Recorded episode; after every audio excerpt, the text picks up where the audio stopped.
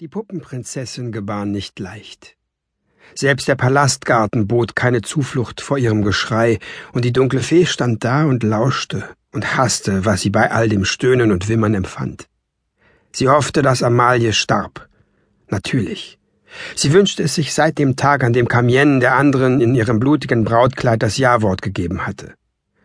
Aber da war noch mehr eine unverständliche Sehnsucht nach dem Kind, das Amalies schönem, dummen Mund die Schreie entrang.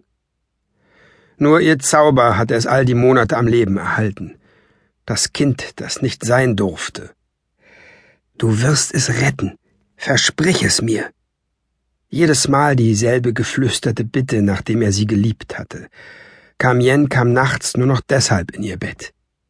Der Wunsch, sein steinernes Fleisch mit menschlichem zu verschmelzen, er machte ihn so hilflos. Oh, wie die Puppe schrie, als schälte ihr jemand das Kind mit einem Messer aus dem Körper, den erst eine Feenlilie begehrenswert gemacht hatte. Nun töte sie schon, hautloser Prinz. Was gibt ihr das Recht, sich deine Mutter zu nennen? Er wäre in Amalies Innern verfault wie eine verbotene Frucht ohne all den Zauber, mit dem sie ihn umsponnen hatte. Ja, es war ein Sohn. Die dunkle Fee hatte ihn in ihren Träumen gesehen. Camien kam nicht selbst, um sie zu Hilfe zu holen. Nicht in dieser Nacht. Er schickte seinen Jagdhund aus, um sie zu finden, seinen milchäugigen Jaspisschatten. Hensau mied es wie immer, sie anzusehen, als er vor ihr stehen blieb. Die Hebamme sagt, sie verliert das Kind. Warum ging sie mit ihm? Für das Kind. Es erfüllte die Fee mit stiller Genugtuung, dass Kamiens Sohn die Nacht wählte, um auf die Welt zu kommen. Seine Mutter fürchtete die Dunkelheit so sehr, dass in ihrer Schlafkammer stets ein Dutzend Gaslampen brannten, auch wenn das milchblasse Licht die Augen ihres Mannes schmerzte. Camien stand neben Amalies Bett. Er wandte sich um, als die Diener seiner Geliebten die Tür öffneten. Für einen Moment glaubte die Fee in seinem Blick einen Schatten der Liebe zu entdecken, die sie früher dort gefunden hatte. Liebe, Hoffnung, Angst. Gefährliche Gefühle für einen König, aber die steinerne Haut machte es Camien leicht, sie zu verbergen. Er glich immer mehr einem der Standbilder, die seine Menschenfeinde von ihren Königen aufstellten. Die Hebamme stieß vor Schreck eine Schüssel mit blutigem Wasser um, als die Fee an Amalies Bett trat. Selbst die Ärzte wichen vor ihr zurück. Gäul, Menschen, Zwergenärzte. In ihren schwarzen Gehröcken glichen sie einem Schwarm von Krähen, den der Geruch von Tod und nicht die Aussicht auf neues Leben hergelockt hatte.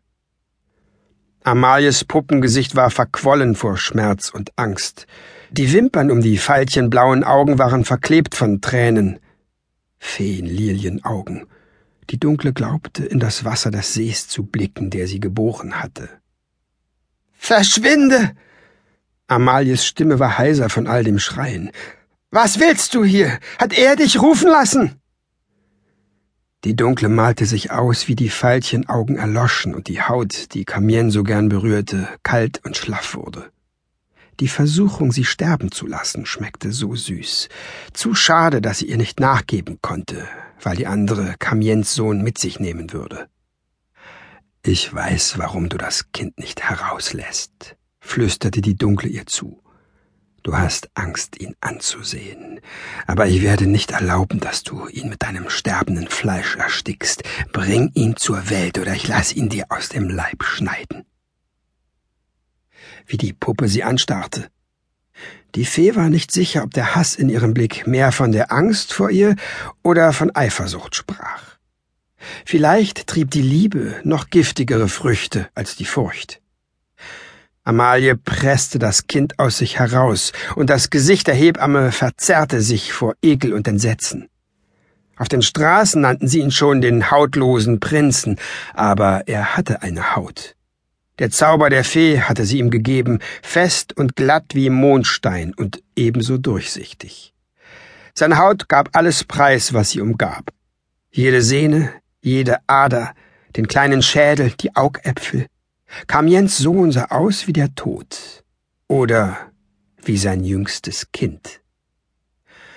Amalie presste stöhnend die Hände auf die Augen.